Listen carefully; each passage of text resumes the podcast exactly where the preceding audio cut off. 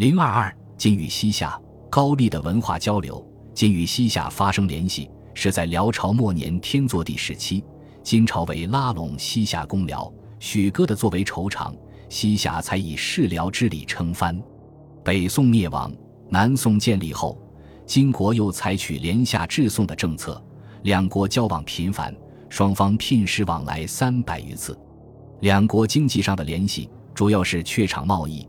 西夏因金国阻隔，无法与南宋贸易，只能与金贸签有无。金国在兰州、保安、绥德等地开设榷场。当时金宋战事正阴，金国想通过榷场购买西夏的马匹，而西夏投放榷场的多是珠玉之类。金国认为夏国以珠玉易我私薄，是以无用易我有用也，于是关闭了几处榷场。后来两国的榷场时开时闭，尽管如此，仍给双方带来了好处。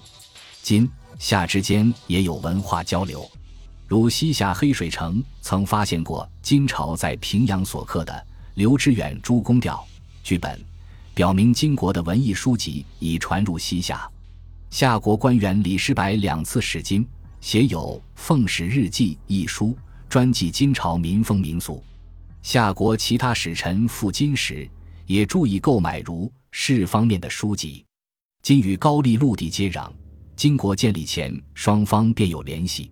有金一代，金钱使赴高丽共一百一十八次，高丽钱使赴金共一百七十四次。通过使节往还，金与高丽建立了比较密切的联系，双方也有贸易往来。这种贸易均是以朝贡。回赐的名义进行的，金方输往高丽的物品主要有国王、王室穿戴的九流冠、九章服等服饰，还有公关上用的金银手工艺品以及弓箭、马匹等。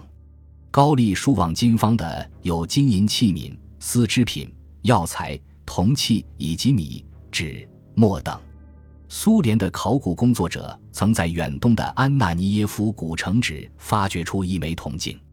铜镜的背面图案有交叉错落的四个亭子，亭子里有一人端坐弹奏弦乐器。具有这样特点的铜镜，在朝鲜平壤中央历史博物馆的陈列展品中也可见到。这两种铜镜虽不完全相同，但有相似之处，可能出于同一工匠之手。另外，在塞金古城址和安纳尼耶夫古城址还发现过四枚铜镜，有的铜镜带有把手。